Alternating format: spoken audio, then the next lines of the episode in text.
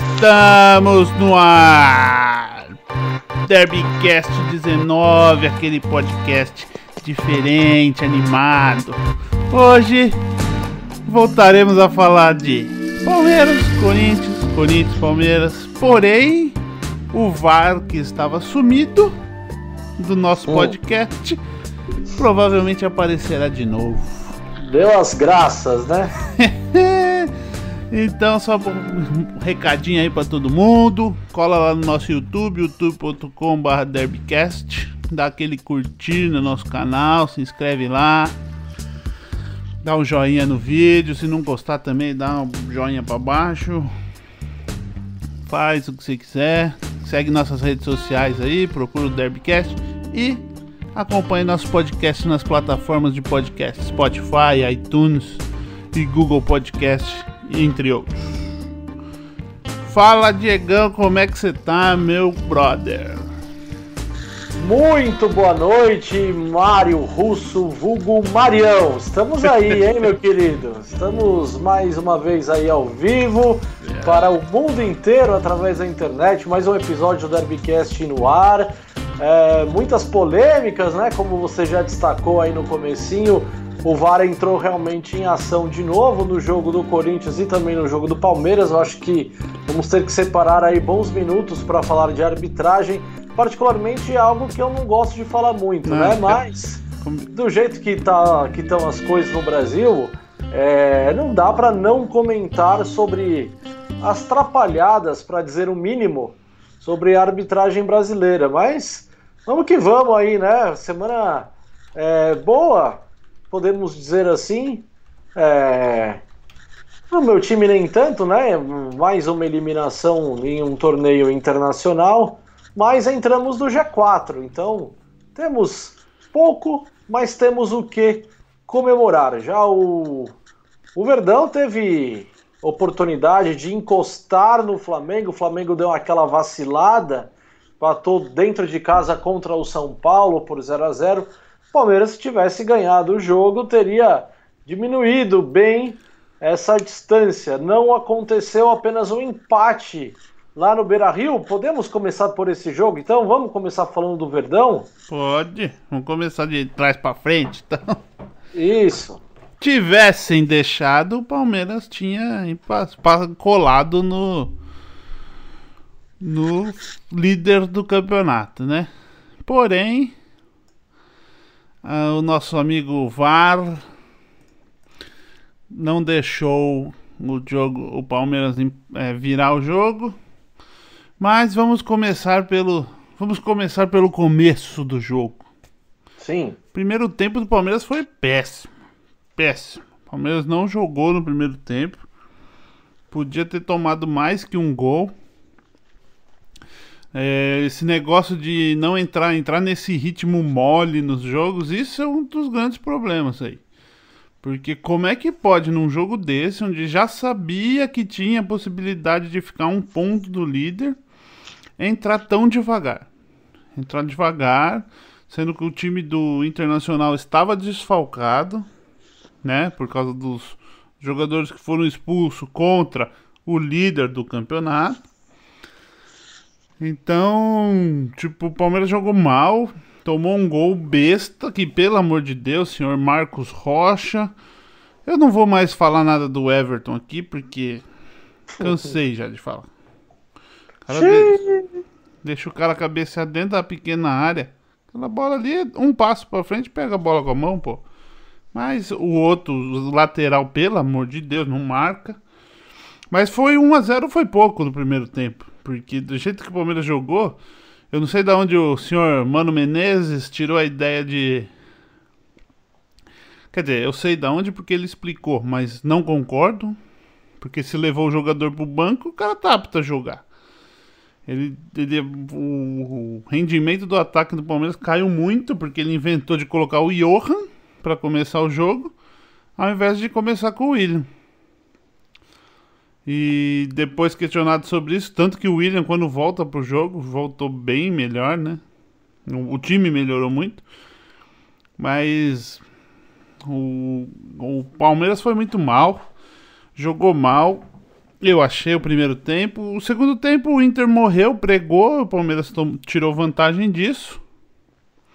Teve a oportunidade, o próprio William teve a oportunidade de abrir o placar antes de, de que ele fez o gol. Depois ele fez um golaço. E aí participou da jogada que fez o gol da virada. Porém, o árbitro viu um. Num lance ele sofreu a falta, a bola bateu na mão do jogador do Inter. Depois bateu na mão dele e o juiz falou: não, foi mão do jogador do Palmeiras, não foi gol. Então, não, quer dizer, primeiro, primeiro ele deu a vantagem. Sim, deu a vantagem, falta. deu a vantagem da então, falta. Então, quer dizer, o árbitro aí, ele tá favorecendo o infrator, no caso, né? Ele não quando tá ele, favore... Quando ele volta, sim. Quando ele volta, sim. É a mesma coisa, vou fazer um, uma extrapolação de um lance esdrúxulo, mas.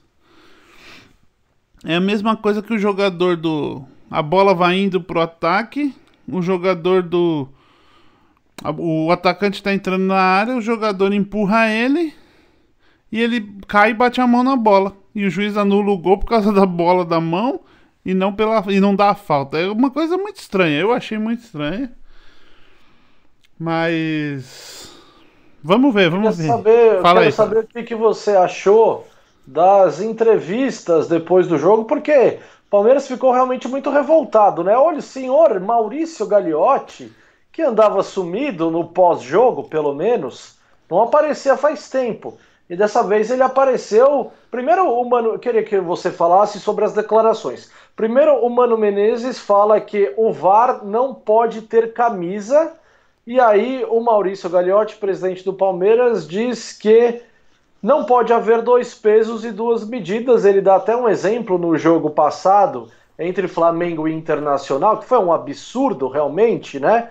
É, que teve vários casos lá, o Gabigol poderia ter sido expulso, não foi. Um suposto pênalti do Rodrigo caiu em cima do Guerreiro, também o VAR nem foi acionado. Quer dizer, para o Flamengo as coisas parecem que o VAR não quer interferir, e quando se trata do Palmeiras, parece que o VAR está bem disposto a atrapalhar a vida do Verdão. Eu queria saber se você concorda, se é por aí, que, que você achou não, das declarações? Eu, eu acho que o Mano Menezes falar isso é aquela coisa que. É do Mano Menezes, porque ele é um reclamão, né?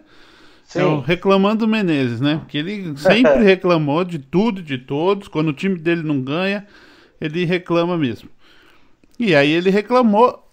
Em partes eu concordo, porque realmente quando você analisa lances, contra o Corinthians tá. Contra o Corinthians não, contra o Flamengo tá complicado do pessoal rever um lance que possa prejudicar o Flamengo. Tá complicado. Sim. Sim Porém, aí, se, se você, se a gente aceitar, vamos dizer, se a gente aceitar que o futebol está sendo jogado desse jeito, eles estão usando a arbitragem para fazer um, um time campeão, para beneficiar um time, porque não foi só o jogo do Inter, foi no jogo contra o São Paulo, o jogador do, do Flamengo quase matou lá o Daniel Alves. Não foi nada.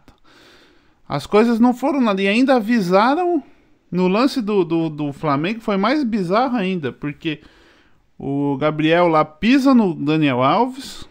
O juiz vem para dar o cartão pro Daniel Alves. Alguém avisa o juiz no ouvido, tipo, não, não foi falta do Daniel Alves. Ele não dá o cartão pro Daniel Alves, mas ninguém fala que era uma falta para cartão vermelho, que teoricamente o VAR teria que intervir.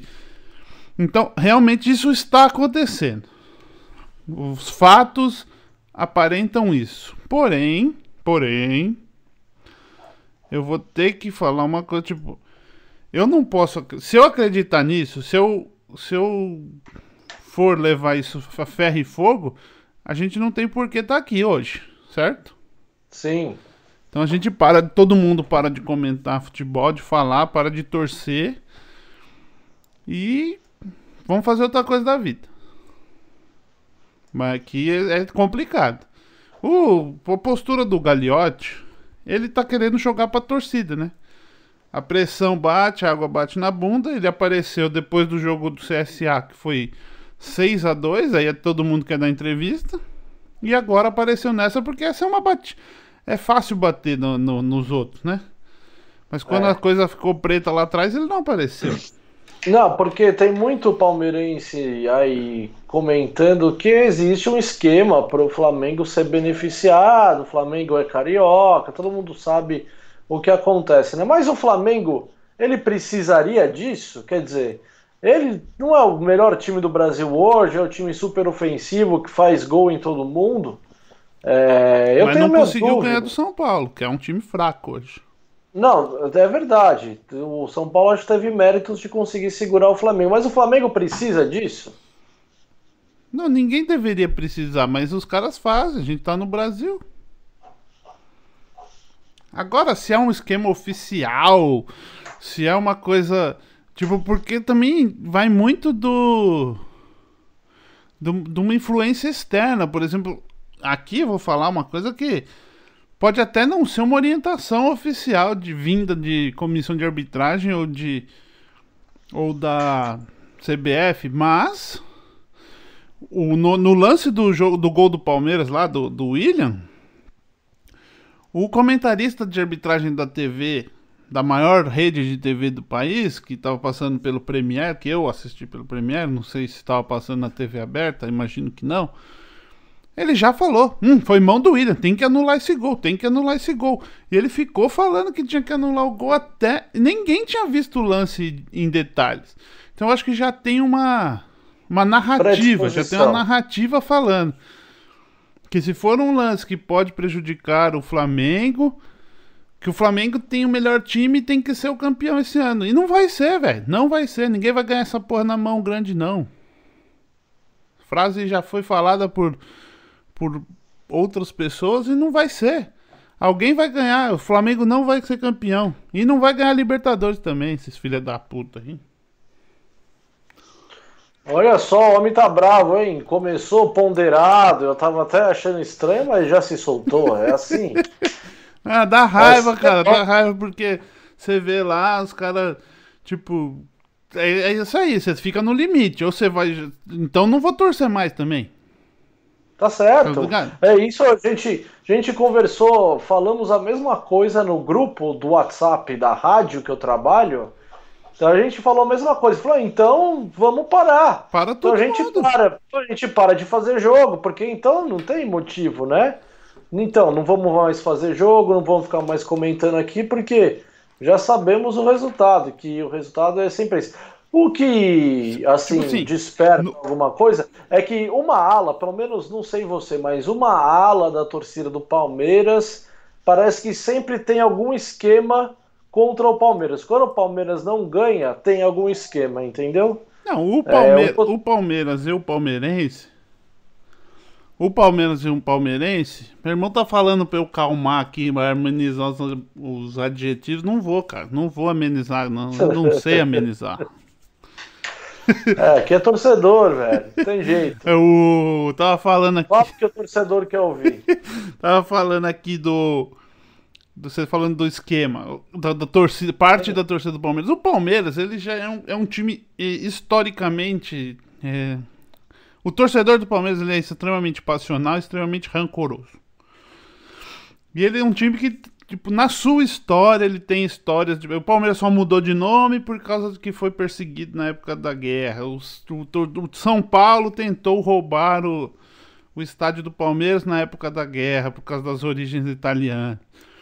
Então o Palmeiras já tem uma predisposição de que se estão fazendo, estão fazendo contra nós. Sim. Se é alguma coisa, é contra nós. Mas assim, tipo, por exemplo, já teve caso, já teve caso de narradores da Globo e de grandes redes de TV narrarem o gol do Palmeiras com menos emoção do que o gol do Corinthians, por exemplo. Na época que se não, não se dizia nem se, se passava na cabeça de que o cara podia torcer. Eu já vi cara gritando, torcedor, é, narrador falando: Vamos, Boca, vamos que dá pra virar contra o Palmeiras. Tipo, você nunca vê isso.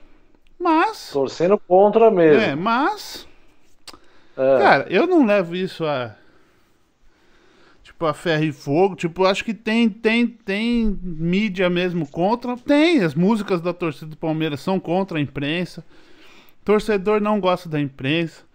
Você que vai às vezes cobrir os jogos do Palmeiras Não gosta, dentro, é, dentro- não gosta mesmo. dentro do Allianz Parque, percebe que nós não, não somos amigos mesmo da, do- da imprensa, porém, Não, você sabe que eu, quando eu tô ali atrás do gol, né, e transitando pelo campo de jogo, hoje o Allianz Parque a torcida fica muito próxima. sim, E eu, e eu tento não trocar olhares com a massa alviverde, porque eu sei que serei alvo de ofensas gratuitas dos torcedores do Palmeiras, porque assim, historicamente o torcedor palmeirense odeia a imprensa, acha que a imprensa toda é corintiana, todos são contra o Palmeiras.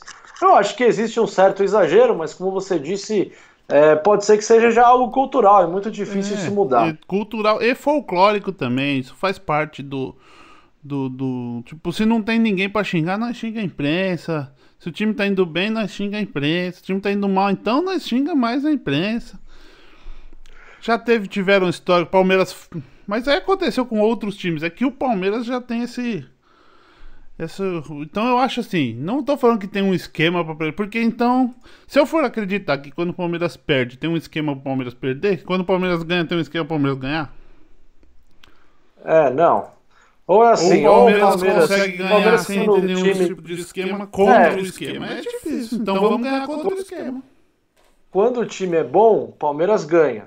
É essa a discussão. E quando tem um time melhor, o torcedor palmeirense não consegue dar o braço a torcer que o outro foi melhor. O Palmeiras só perdeu porque tem um esquema contra o Palmeiras, entendeu? Essa é a discussão. Sim. E eu acho que não é por aí. Mas acho que temos que ponderar, porque existem casos e casos. Ih, Não, tô falando assim, casos e casos. Quando o Palmeiras perde porque o outro time é melhor, ou o outro time tá, tá tudo bem. Agora, quando acontece que nem aconteceu no, que nem vem acontecendo, que nem acontece no jogo agora, ou quando acontece que nem aconteceu na, na interminada final do Campeonato Paulista no Allianz Parque, que inventaram que o VAR foi usado antes do VAR existir, Sim. os caras aproveitam, cara. Então é isso que eu tô falando. Uma coisa é você perder porque o time é melhor. Outra coisa é você perder porque, porque você foi roubado. Acontece até hoje, os corintianos não choraminga. A final do Paulista lá de 93, 94, sei lá, nem lembro como foi, Palmeiras e Corinthians. Choraminga também. Sim. Mas o problema é que. O problema é que, quando é um erro favorece o Palmeiras. É. Isso hoje em dia já mudou, mas antigamente acontecia isso. Se for alguma coisa que favoreceu o Palmeiras, a mídia fala, fala, fala, fala. Se for alguma coisa que favoreceu o Flamengo, por exemplo, a mídia não fala, "Ah, foi um engano, acontece, essas coisas acontecem. Se aquele campeonato de 2005 fosse o Palmeiras, que tivesse ganho, É. e o presidente do Palmeiras fosse flagrado ao telefone falando, todo mundo sabe que foi roubado 2000, sei lá que ano que foi, não foi 2005, foi Do Corinthians, você está dizendo, do né? Corinthians. Que anulou o 2005. jogo, depois refez os jogos, 2005. 2005, exatamente. Fosse o Palmeiras, puxa aí, porque aí já é, é uma relação conflituosa que já dá ibope também, entendeu? É, do mesmo jeito que todo mundo fala que tem esquema Itaquera, que o Corinthians só ganha com benefício de arbitragem, também não é verdade. É, mas isso aí já tá na cultura dos Porém, outros torcedores, as não pessoas- tem jeito de mudar As isso. pessoas têm que entender que isso eu concordo, agora eu vou ser um pouco ponderado. Meu, quando for pra decidir entre um time grande, no futebol brasileiro, entre um time grande e um time pequeno, vai ficar pro time grande. Certeza, velho. Os caras não têm culhão de bater. De tirar. Esse é um dos problemas. Só que eu acho que o jeito que o VAR está sendo usado no Brasil vai acabar com o futebol brasileiro. Isso é, É, eu também acho. é o que eu acho. Esse Eu VAR, acho por que- exemplo, deve chamar. Então o que, que, que o cara inventou ali? Ah, então a regra fala que se bater na mão do atacante. Primeiro que fala que se bater na, na mão do atacante numa situação de gol. E não numa. Porque eu li, fui ler, li a regra original, acho que os caras não sabem nem traduzir a porra da regra. Tem essa também, né? Numa situação de gol. E não num lance que origine uma situação de gol. E aí é aquilo lá que a gente já falou lá atrás.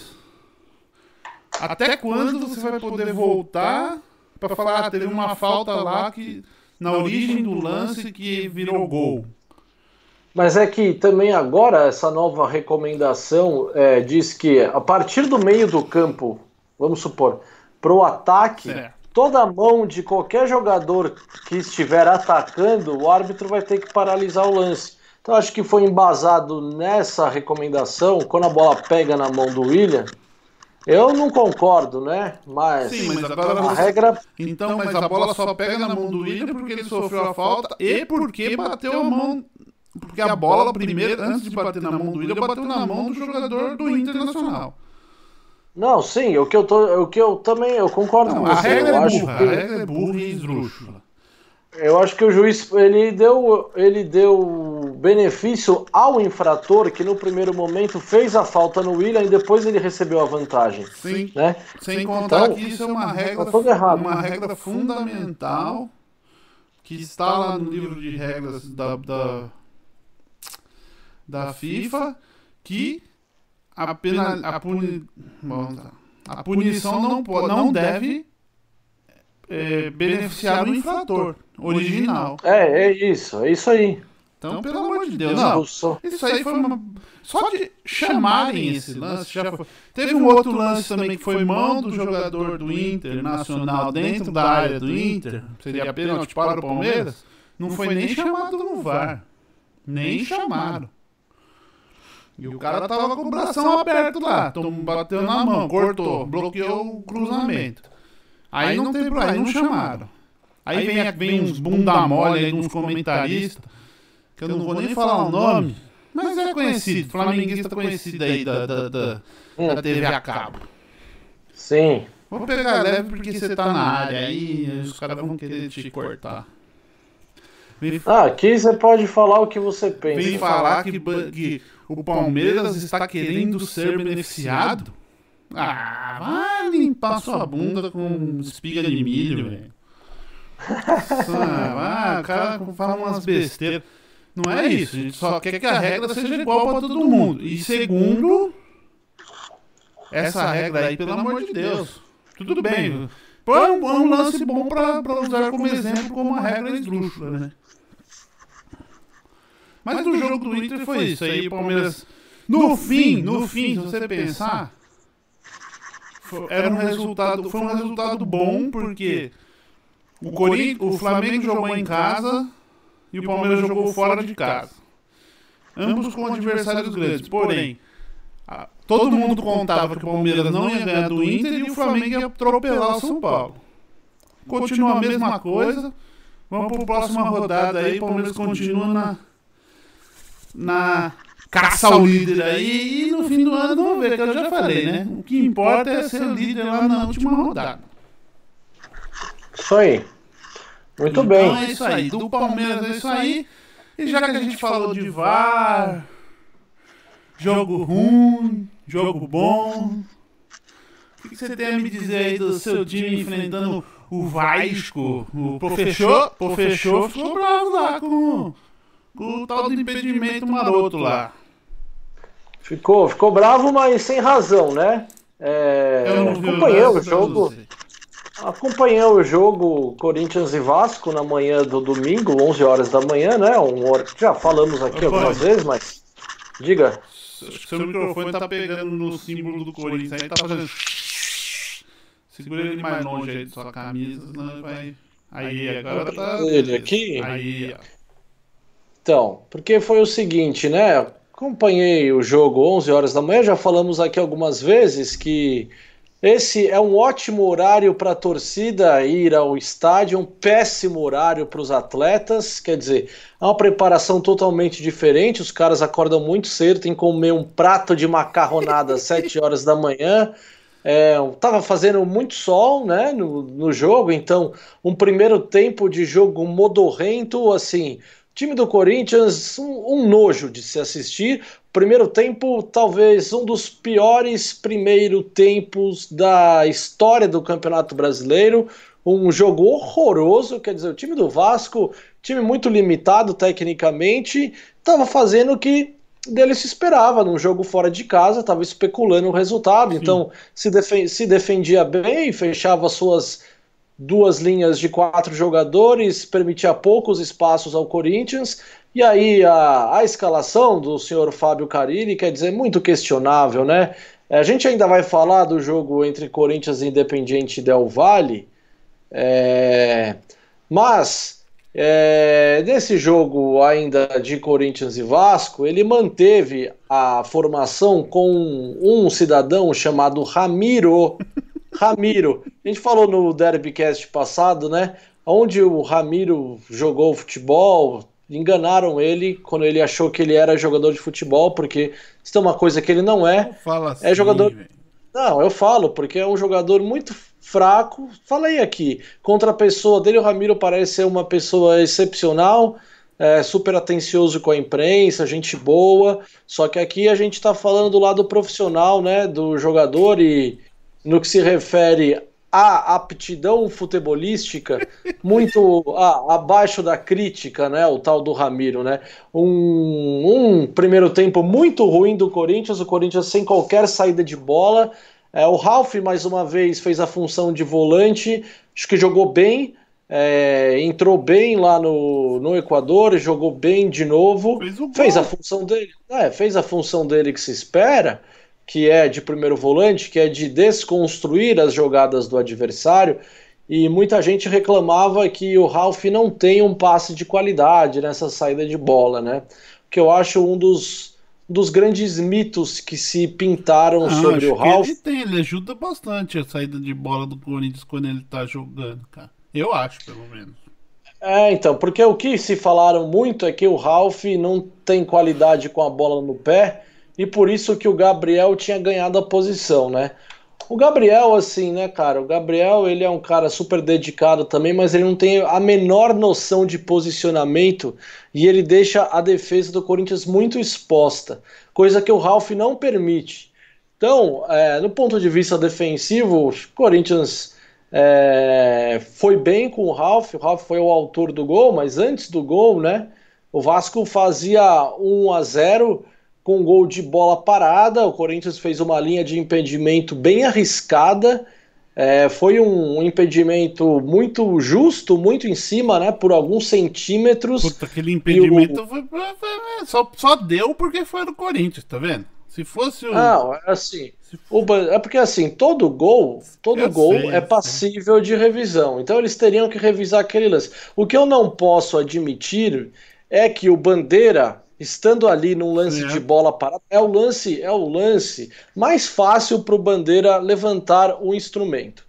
Tá, a defesa está em linha, a bola está parada e ele está muito bem posicionado. Não deve ser difícil enxergar um lance de impedimento. Pois bem, ele não enxergou e havia validado esse primeiro gol do Vasco, que traria um ambiente na Arena Corinthians totalmente catastrófico, né? Grande grande número de torcedores depois de uma eliminação no Equador pela Copa Sul-Americana. É, ver o Vasco ganhando de 1 a 0 do Corinthians realmente ia doer na alma do torcedor. Ah, eu acho é, que se valida é. aquele gol ali. Exato. Exatamente. O Corinthians fazia uma péssima partida. Isso ainda era no primeiro tempo. O primeiro tempo horroroso. O Corinthians não conseguia armar nenhum tipo de jogada. É, o Ramiro não conseguia fazer a função que deveria fazer é, dessa transição de defesa para o ataque, né? O Júnior Urso muito mal, perdeu a posição, mas olha, eu prefiro o Júnior Urso muito mal do que o Ramiro do jeito que ele vinha se apresentando. É um jogador que não tem a menor capacidade de vestir a camisa do Corinthians. É, é um time mal, né? Como um todo. O Cleison muito abaixo, muito abaixo do que já apresentou nessa temporada. Manuel também faz os últimos jogos bem questionáveis, muitas vezes tem sido salvo pela atuação do Gil, que é sempre muito regular. E o Cássio, né, cara? Falar o que do Cássio? O Cássio sendo o Cássio dos jogos enormes. Depois de duas falhas é, que um goleiro da capacidade dele não pode cometer, é, ele teve um jogo primoroso, né? Mas Bom, no primeiro tempo foi horrível. O Fábio Carilli mais uma vez optou pelo Júnior Sornossa, que não foi mal, acho que na partida ele dá uma outro tipo de característica para o meio-campo do Corinthians. Se o Matheus Vital tem mais condução de bola, tem mais poder de drible, de quebrar as linhas, o Sornosa não é esse cara, mas ele tem o passe, ele tem o lançamento longo, ele tem a bola parada. São dois jogadores bem diferentes, assim, para a mesma função. E o Carilli preferiu ter o Sornosa nessa partida. Depois do primeiro tempo muito ruim, e normalmente esses jogos das 11 horas da manhã eles são assim, né? Sim. É, são jogos que no primeiro tempo os jogadores meio que se arrastam em campo, e aí no segundo tempo, por terem se preservado no início, o jogo tende a ser um pouquinho melhor na segunda etapa. É, o Vasco voltou melhor que o Corinthians no segundo tempo, é, fez o Cássio trabalhar algumas vezes e o gol do Ralf sai justamente no momento em que o Vasco era melhor do que o Corinthians em campo, né? É um, um gol assim inesperado para dizer o mínimo, porque o Ralph, em 427 jogos com a camisa do Corinthians, fez o seu décimo gol. Então são 10 gols em 427 jogos. Se a gente esperar que o Ralph decida as coisas para o Corinthians, a gente está tá lascado, né? Não é assim que vai acontecer. O time jogou muito mal, ao meu ponto de vista. O que vale foram os três pontos, foi é, mais por efeito de tabela de classificação do que propriamente desempenho. Tenho falado isso bastante nos últimos episódios. A posição do Corinthians não condiz com o desempenho do time em campo. É, uma hora isso não vai ser suficiente. Uma hora o time jogando mal e conseguindo pontuar, isso não vai acontecer. É melhor que o time entre nos eixos logo. E, pô, eu falo, tô falando coisas repetitivas até todos os episódios aqui. A gente está indo para o mês de outubro e o técnico do Corinthians não encontrou o time ideal. Ele não sabe se é o Sornosa ou se é o Matheus Vital. Mas você não acha ele não que sabe o, se Matheus Vital aí saiu por causa daquela. Não foi. É, foi um, um dos. Ele foi. Era um dos que ele criticou, não foi? É isso aí. É, eu estava aguardando para falar sobre isso quando a gente entrar no assunto da Sul-Americana, ah, porque tá, tá, tá, porque é, no episódio passado a gente realmente eu falei isso aqui. Eu falei se ele sacar o Matheus Vital do time, eu vou ter certeza que foi uma represália contra o jogador, porque ele criticou, não criticou o técnico é, para a imprensa, mas depois que o Fábio Carilli falou que os garotos sentiram demais o peso da decisão, o Matheus Vital confrontou, né? Falou que não, que para ele foi normal, não sentiu peso nenhum. E aí, no jogo decisivo, ele deixa o Matheus Vital no banco de reserva, ele nem coloca o Matheus Vital para para ser uma opção de segundo é. tempo. E mais uma vez, né? Ele deixou o Matheus Vital no banco de reservas nesse jogo contra o Vasco e colocou o Sornosa. O Vital até entra no segundo tempo, porque o Corinthians tinha uma necessidade muito grande do resultado colocou o Jadson também. Eu tinha ficado feliz com o gol do Jadson, porque é um cara que realmente estava precisando fazer um gol. Mas mais uma vez o VAR entrou em ação então, e foi bem, né? Nesse jogo aí, quantos VAR teve, man? Foram três. No primeiro tempo, uma falta assim que todo mundo viu no campo de jogo do Manuel em cima do goleiro, e aí o juizão precisou do VAR. Ridículo. Tivemos três, quatro minutos de parada para um lance que era para ser resolvido no campo de jogo. Quer dizer, o VAR também ele está acabando com a fluidez do jogo de futebol, né? Porque se o técnico não, se o técnico não, se o, o juiz não tem a capacidade de intervir ali no momento e delegar tudo pro VAR, a gente está acabado. Gente, todo é, jogo tô, vai ter 10 minutos de acréscimo. Com a impressão que, tipo, todo lance mais crucial assim, os caras estão deixando pro VAR. Deixa pro VAR. Parece que ficou uma coisa muito cômoda, né? Falou assim, agora já que tem o VAR, já que tem câmera, para que que eu vou me meter, né? Eu espero que o VAR decida isso aqui. E, mas assim, as, as três intervenções foram corretas, né? Não teve essa polêmica que teve, eu acho que no jogo do Palmeiras, que abre uma boa margem de discussão se foi justo ou não foi a decisão, mas no jogo do Corinthians não. Esse lance do primeiro tempo, falta clara do Manuel, foi bem anulado. Depois o gol do Vasco, por pouco que seja, é impedimento, bem anulado também. E aí o Jadson faz um gol no segundo tempo, que daria essa vitória de 2 a 0 mas foi interferido pelo VAR num lance lá atrás ainda, quando, não vou lembrar do jogador agora, quem recebe essa bola e dá a bola para o Jadson. Na origem, esse, na origem do lance. É, na origem do lance, esse jogador realmente estava em posição irregular. Então, os três lances é, que o VAR teve interferência, ele, ele foi bem, né? Agora, time do Corinthians muito mal, né? O time precisa melhorar demais. Estamos chegando no mês de outubro. Fábio Carilli ainda não encontrou uma equipe. É, algumas convicções, muita teimosia do técnico, né? É engraçado, cara. Tem algumas coisas nele que é engraçado. Na semana passada parecia que ele estava apostando tudo no Gustavo, né? Com quem Sim. eu sou muito crítico aqui. Colocou o Gustavo no jogo contra o Independiente Del Valle duas vezes. Eu falei, esse cara não sabe jogar bola, esse cara não é de nada. Aí agora no jogo contra o Vasco, o Wagner Love estava impossibilitado de jogar. Ele foi com o Mauro Bocelli, o jogador que a torcida inteira do Corinthians pede mais minutos para ele. Ele também é uma outra característica, ele não luta tanto fora da área como o Love, mas eu acredito que ele tem mais qualidade na retenção de bola, que ajuda a construção ofensiva do time. É, ele não fez gol nessa partida, mas não foi muito bem no jogo, não. Mas também acho que não foi mal. Eu acho que ele deveria ter mais sequência na equipe. Eu não sei o que, que o Fábio Carelli pensa sobre o ataque. Fato é que o técnico do Corinthians se encontra perdido no que se refere à construção do time, montagem do time também.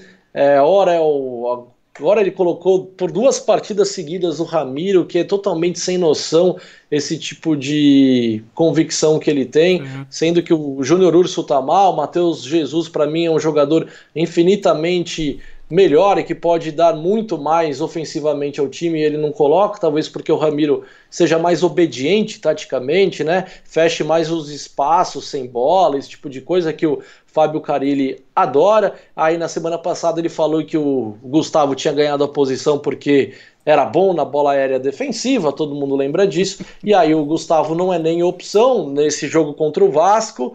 É, ele colocou o Bocelli e aí ele coloca o Gustavo de novo. O Gustavo entra, né, no final do jogo contra o Vasco e perde um gol absurdo, absurdo, um contra-ataque puxado pelo Pedrinho. O Pedrinho deu a bola na marca do pênalti para o Gustavo. Ele é um, um, jogador grosso, um jogador horroroso, sem a menor qualidade técnica. Um lance para ele bater de chapa de primeira, ele ia só correr para o abraço ele uma bola que era para dominar de esquerda, ele tenta dominar de perna direita, ela foge do domínio, o goleiro sai e faz a defesa, ele perdeu, assim, uma chance para matar o jogo por pura desprovimento de técnica. O cara que é um pouquinho mais técnico fazia o gol. Como ele não tem técnica alguma, ele foi dominar a bola com o pé errado, a bola escapou, o goleiro saiu, ou seja, ele acabou totalmente com o lance, né? Então não dá para entender como que esse Gustavo, como esse Gustavo ainda tem chance no time do Corinthians. Para só para arrematar que eu já estou falando demais aqui, é, é para se preocupar sobre o, a forma do Fagner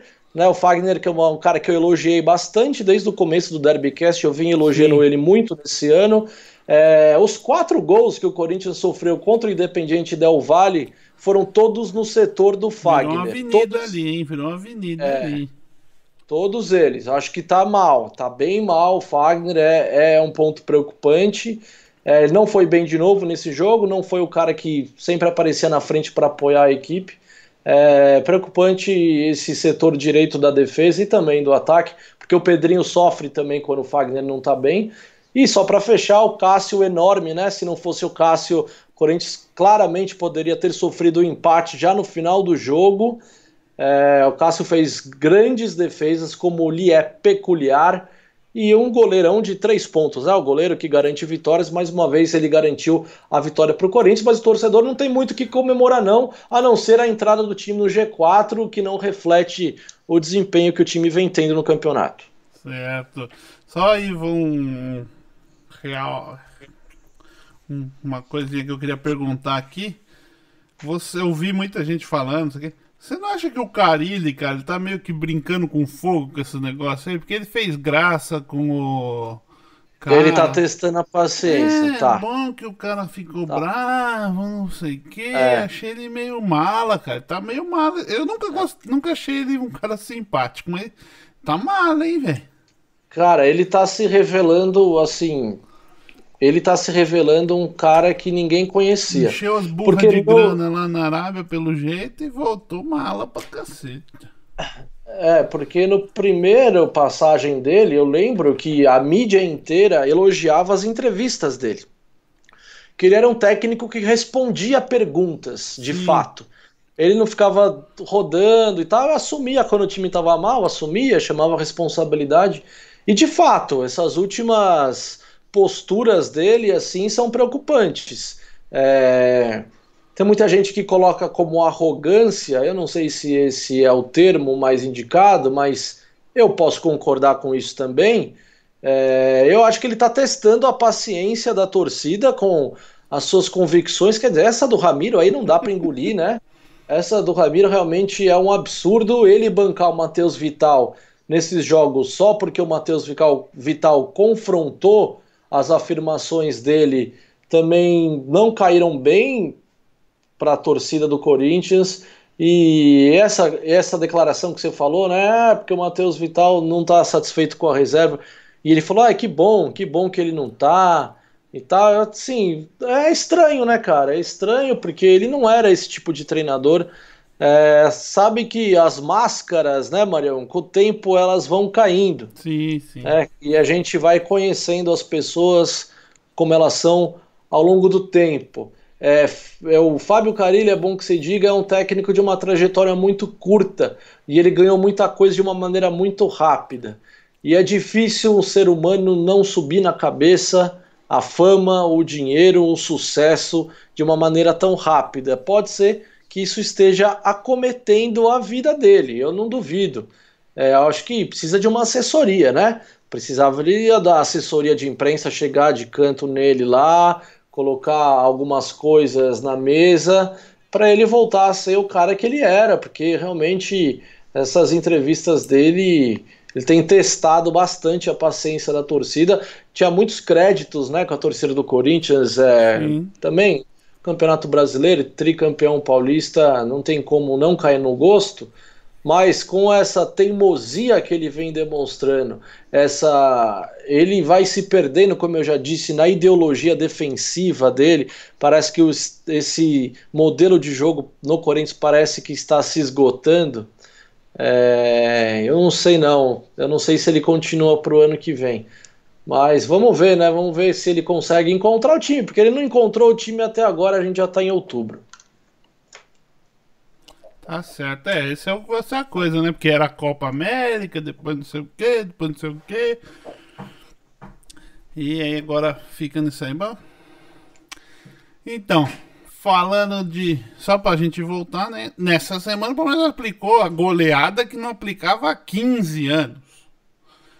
Pegou o CSA lá, moeu o CSA.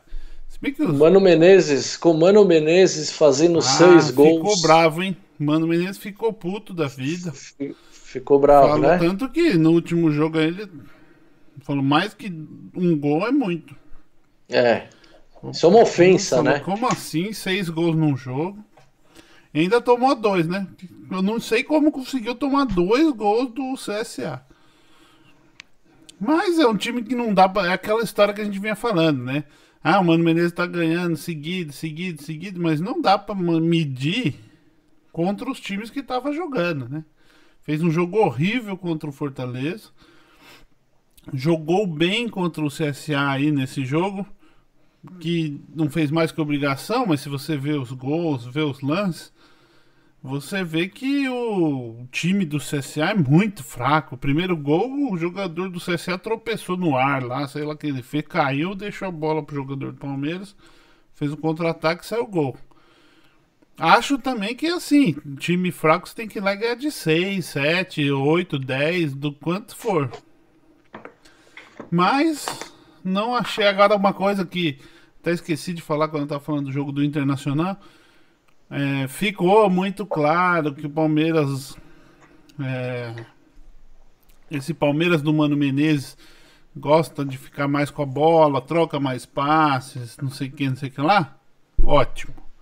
Porém, contra o Internacional ficou muito claro que essa troca de passes, essas coisas funcionam bem contra os times fracos, né? Porque contra o Internacional, O time não, não conseguia encaixar um ataque muito lento, sem velocidade.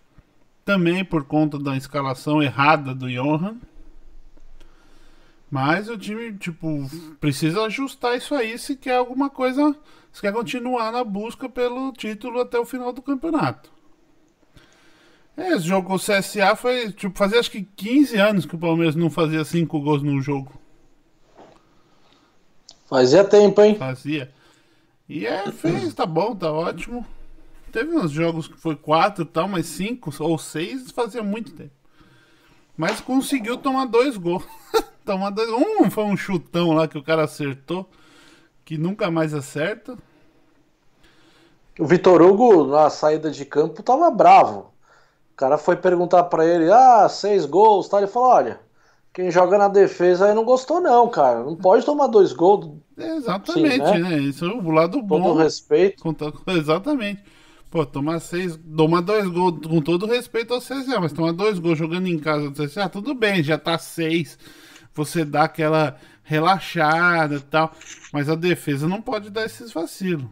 E tem tomado gol tipo, quase todo jogo toma um gol, né? Então, ah, tava aí sem tomar gol com o Mano Menezes, mas volto a dizer, jogos fracos, né? Jogo, primeiro jogo mais duro, passou, vamos dizer que passou o teste, porque poderia, empatou, poderia ter ganho, mas o primeiro tempo foi muito ruim contra o Inter.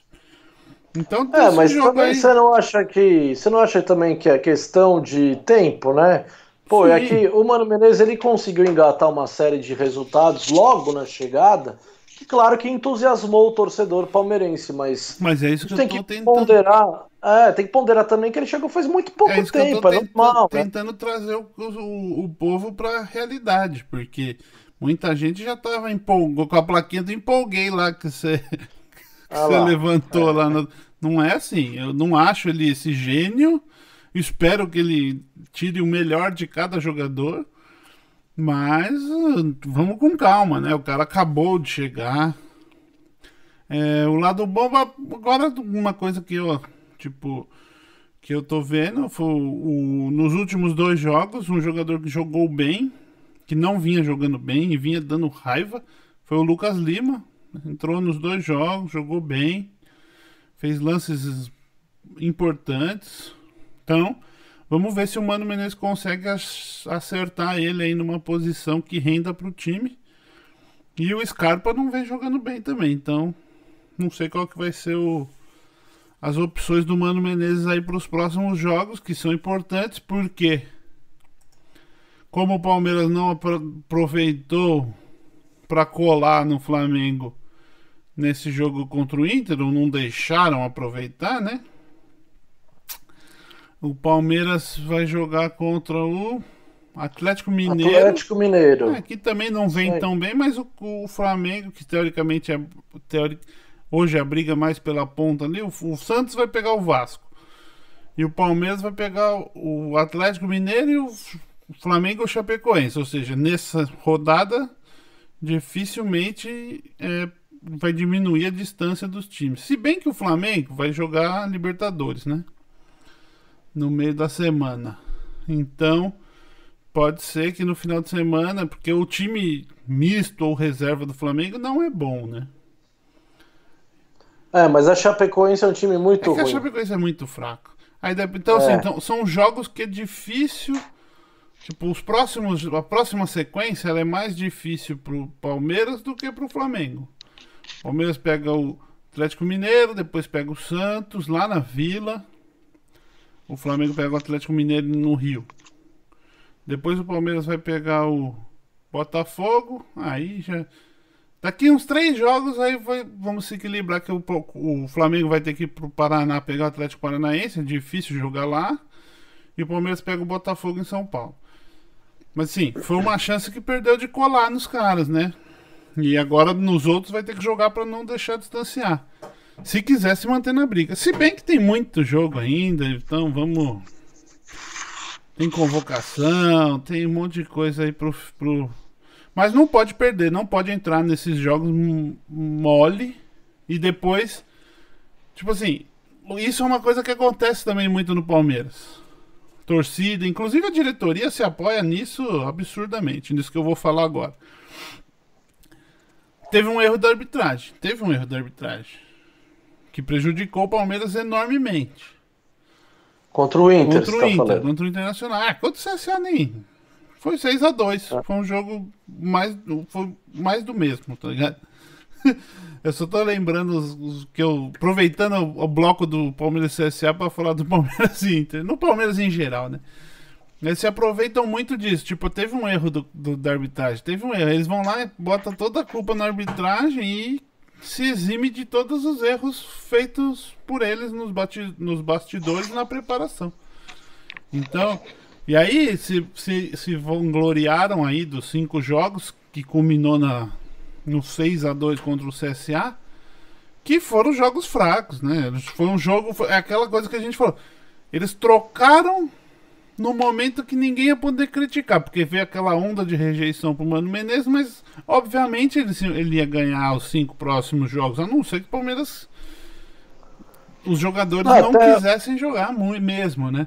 E aí até o Felipão ganharia. Então, e é exatamente isso. E muita gente fala que o Felipão foi mandado embora naquele momento, porque se ele ficasse, ia ganhar os cinco jogos e aí não mandava mais embora, né? E a diretoria precisava dar a cabeça de alguém a prêmio porque a torcida estava brava.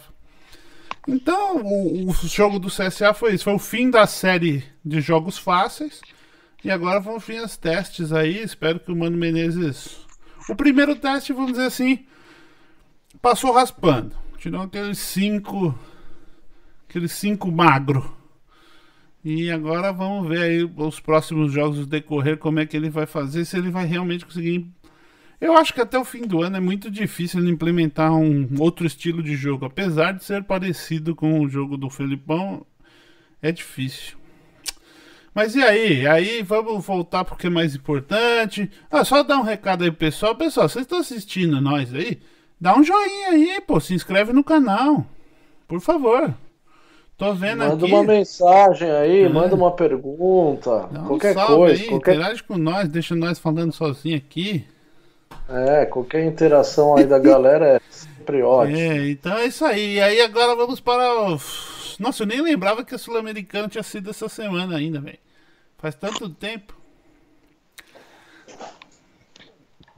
Ah, é verdade, né? Corinthians é rapidamente, eu vou falar sobre esse jogo. Não, rapidamente foi... não, foi eliminado, pô. Chora aí. É, não, então, é porque não tem muito o que dizer mesmo, porque o Corinthians foi eliminado no jogo de ida, né? Aqui sim, da Arena sim. Corinthians, jogo horroroso, jogo muito ruim. E aí era praticamente impossível, como eu falei aqui, conseguir a classificação lá. Embora o Corinthians tenha feito um bom jogo lá na altitude, mas é tudo muito condicionado pelo placar adverso que começou a partida, né? Começou a partida com 2 a 0 contra.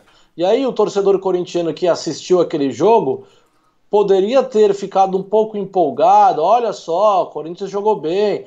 Wagner Love e Bocelli jogando juntos. Será que isso vai acontecer daqui para frente?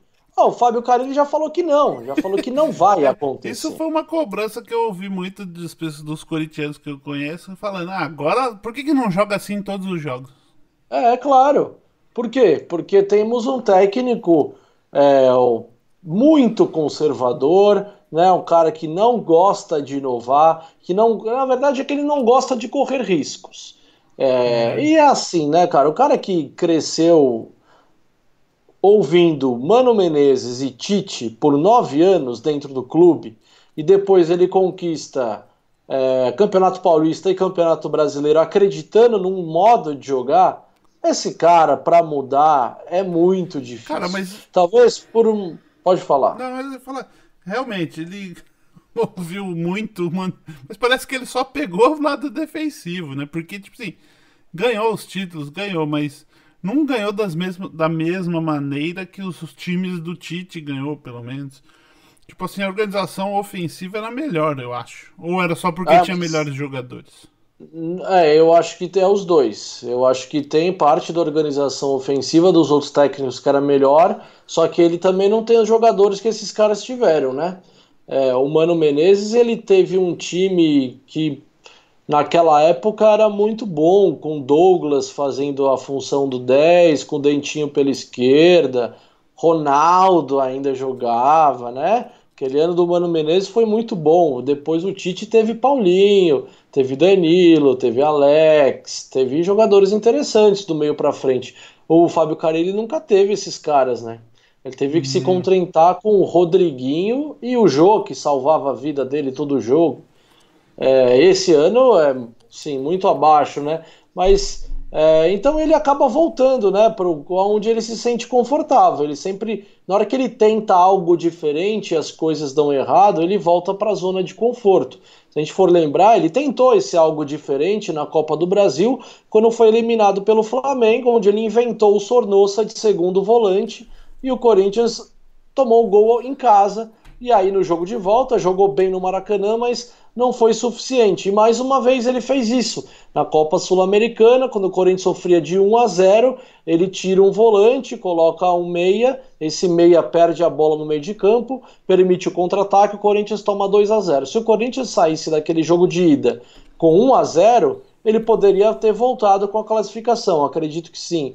Agora o 2 a 0 era muito complicado, né? E aí o torcedor ficou muito entusiasmado com a dupla Wagner Love e Bocelli, que eles se entenderam bem. Só que aí o Fábio Carilli já fala que não, isso é apenas uma situação de jogo, isso só, não vai só acontecer. Só se eu estiver perdendo de 2 a 0.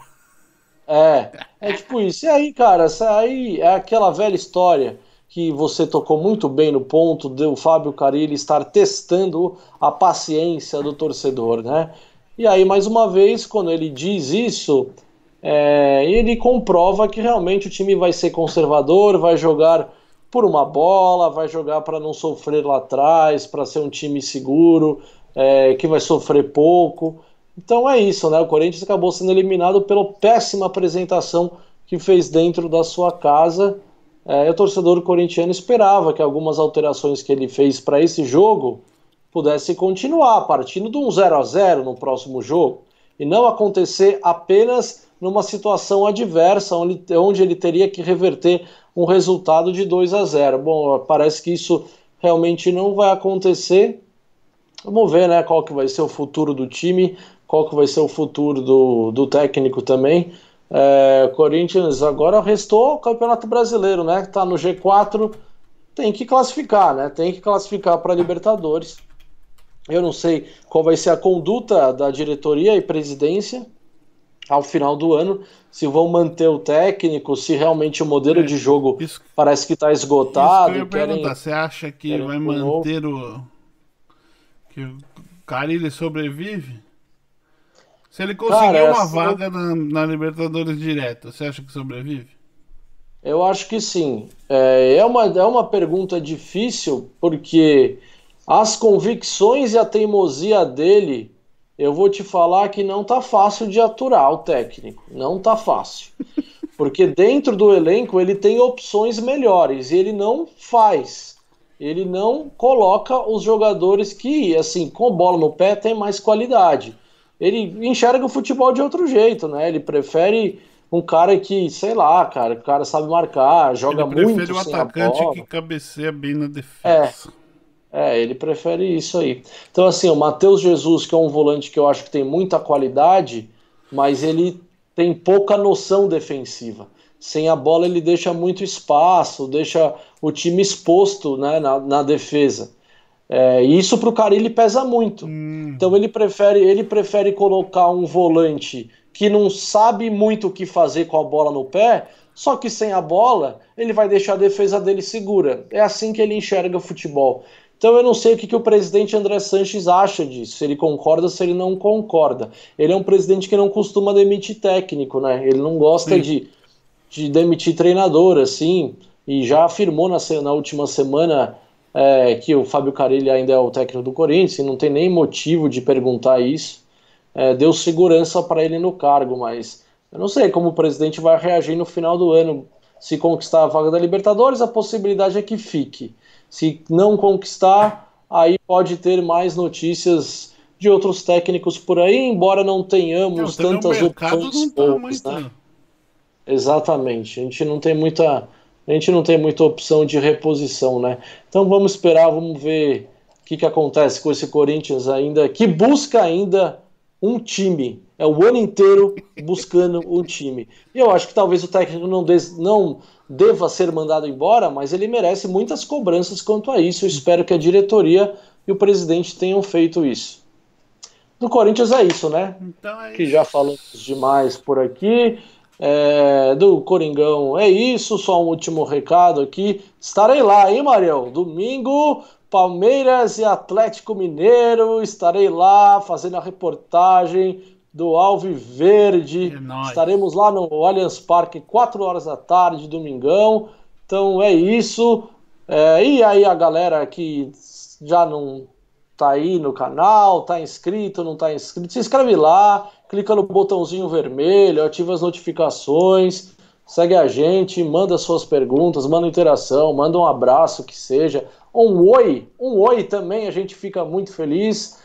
E é isso, galera. Curtam bastante aí mais um episódio. Se xingar, nós xinga de volta, hein? Não vem com esse. Ah, é, por favor, sem ofensas aqui. Isso aqui é um Derbycast, é um produto entre Corinthians e Palmeiras. Aqui é paz e amor. Muito bom, mais uma edição do Derbycast foi ao ar, está finalizando pelo lado alvinegro, finalizou por aqui, meu querido. Aqui também, eu só espero, eu fiquei, acabei de ver aqui a notícia que o Palmeiras, o Gagliotti, Palmeiras e a CBF pediram esclarecimento sobre o VAR do jogo do Inter. Eu acho que isso aí é jogar pra torcida, fazer muita onda, porém, acho que tem que reclamar e é aquela velha história, né? A reclamação é sempre pro próximo jogo, né? Pra garantir que, é. que os caras vão ficar com o pé é. atrás no próximo jogo. Então é isso. Tem que jogar pressão para algum lado, é. né? É isso aí, Diegão. Pessoal, curte aí nossas plataformas, entre no nosso site derbycast.com.br dá um joinha aí no nosso canal, curte que dá aquela força pro nosso trampo. E segue a gente nas plataformas de podcast. É isso aí, Diegão. Esse aí é o Derbycast 19. Próximo será o vigésimo episódio. Hoje, dia 30 de setembro de 2019. É nóis. Falou, Diegão. É nóis. Valeu. Aquele abraço. Tá.